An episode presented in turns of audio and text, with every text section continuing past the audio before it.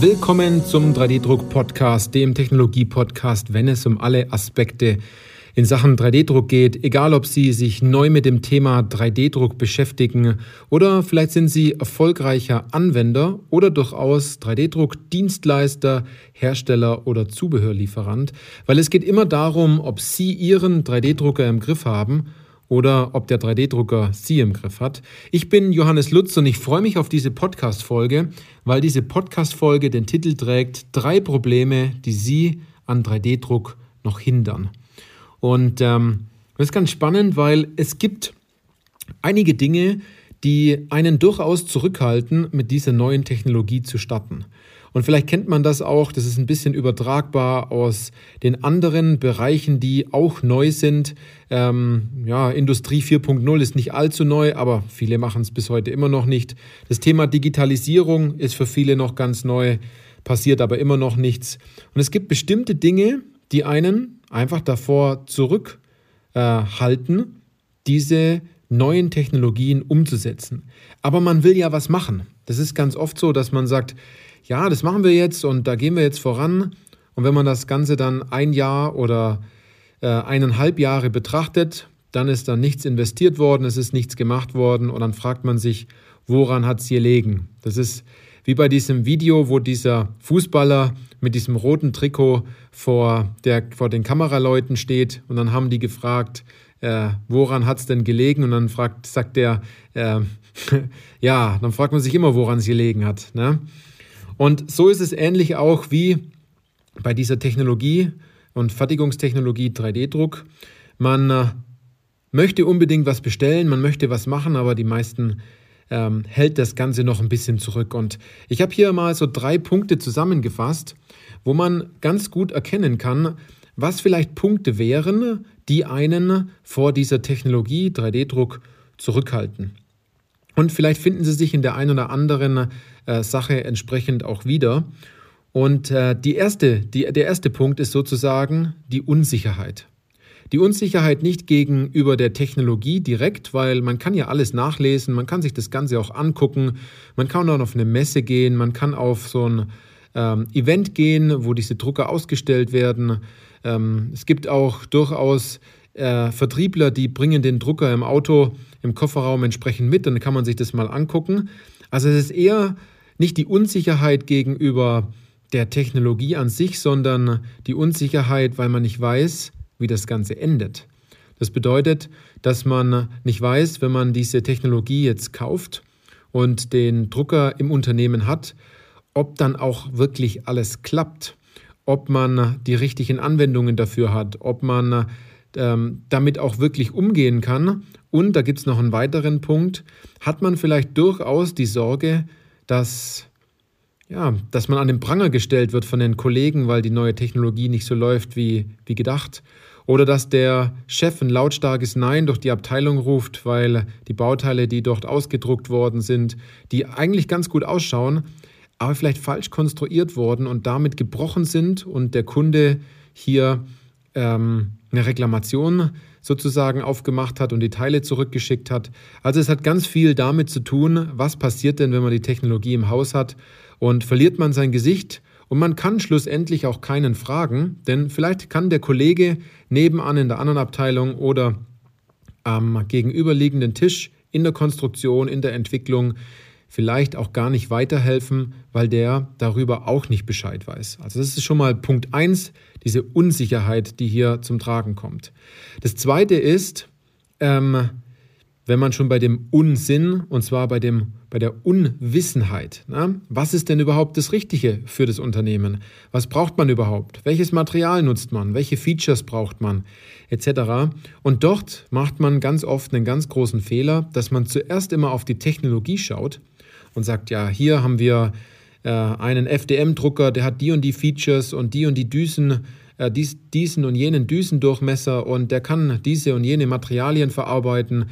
Und gleichzeitig packt man eine weitere Technologie in eine Tabelle, wie zum Beispiel Stereolithografie oder selektives Lasersintern oder durchaus, das habe ich auch schon gesehen, Metall-3D-Druck und versucht, alle Technologien miteinander zu vergleichen was übrigens überhaupt keinen Sinn macht, denn man schaut sozusagen in die falsche Richtung. Man sollte eher gucken, was habe ich denn für Anwendungen und mit welcher Technologie lassen sich diese Anwendungen denn am besten umsetzen.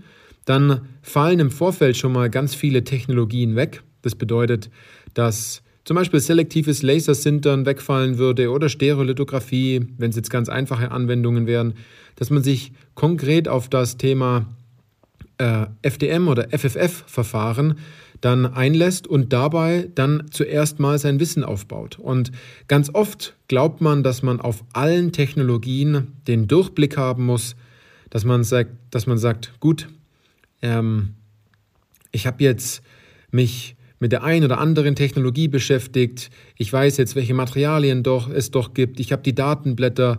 Man hat verschiedene Technologien vor Ort gesehen. Und dann fällt es einem noch viel schwieriger, schlussendlich auch noch eine Entscheidung zu treffen. Und sind wir mal ganz ehrlich, niemand weiß alles über das Thema 3D-Druck. Und äh, jeder hat so seinen Teilbereich, weil er natürlich Erfahrung hat bezüglich bestimmten Anwendungen im Unternehmen. Also der zweite Punkt ist die Unwissenheit. Und die Unwissenheit darf ziemlich groß sein für all die Technologien, die Sie eh nicht brauchen. Denn ich gebe Ihnen ein anderes Beispiel. Wenn Sie sagen, Sie möchten Teile ähm, bearbeiten, Sie möchten Teile fräsen, dann gucken Sie auch nicht nach einer Spritzgussmaschine nebenher und nach einer Erodiermaschine oder nach irgendeiner Schleifmaschine etc., sondern Sie sagen, Sie wollen spanend ähm, abtragen von einem Bauteil, dann schauen Sie sich vielleicht auch mehrere Fräsmaschinen an. Und genauso ist es auch mit dem Thema 3D-Druck, dass Sie dort jetzt nicht alles in einen Topf werfen und versuchen, dort klarzukommen, sondern den Fokus halten auf eine Technologie. Ein weiterer Punkt, das ist der dritte Punkt, ist den Wille, überhaupt ein Problem zu lösen.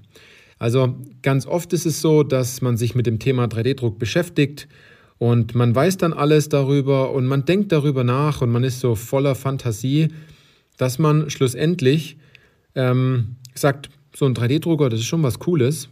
Ne? Aber sie machen es nicht des 3D-Drucks wegen, sondern sie machen es, weil sie schlussendlich ein Problem lösen wollen.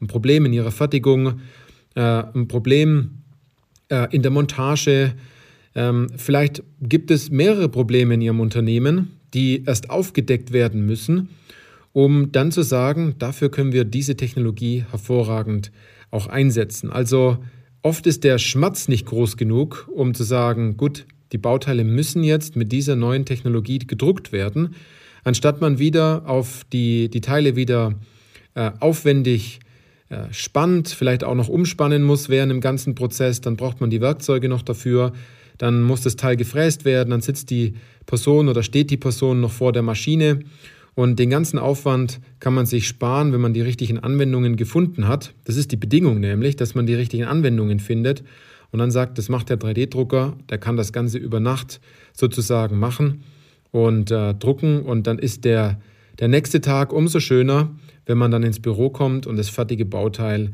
auf der Bauplattform oder entsprechend im Pulver äh, vergraben ist und man dann ähm, die Teile aus dem Pulverbett herausnehmen kann. Das sind also die, die grundlegenden drei Dinge. Vielleicht haben Sie sich bei einem der Punkte wiedererkannt.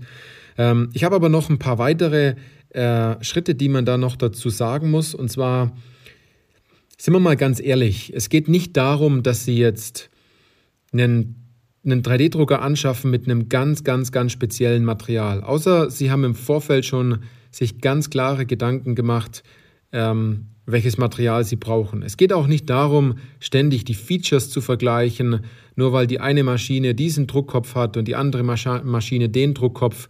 Ähm, meistens sind die Druckköpfe alle gut und es lassen sich grundsätzlich mit einer Technologie, wenn man im Vorfeld die richtigen Anwendungen gefunden hat, auch ähm, entsprechend nutzen. Das bedeutet, ein, ein Gerät von der Firma Ultimaker lässt sich genauso gut bedienen, zum Beispiel wie ein Gerät von der Firma Race 3D oder von Mark Forged äh, in der Hinsicht.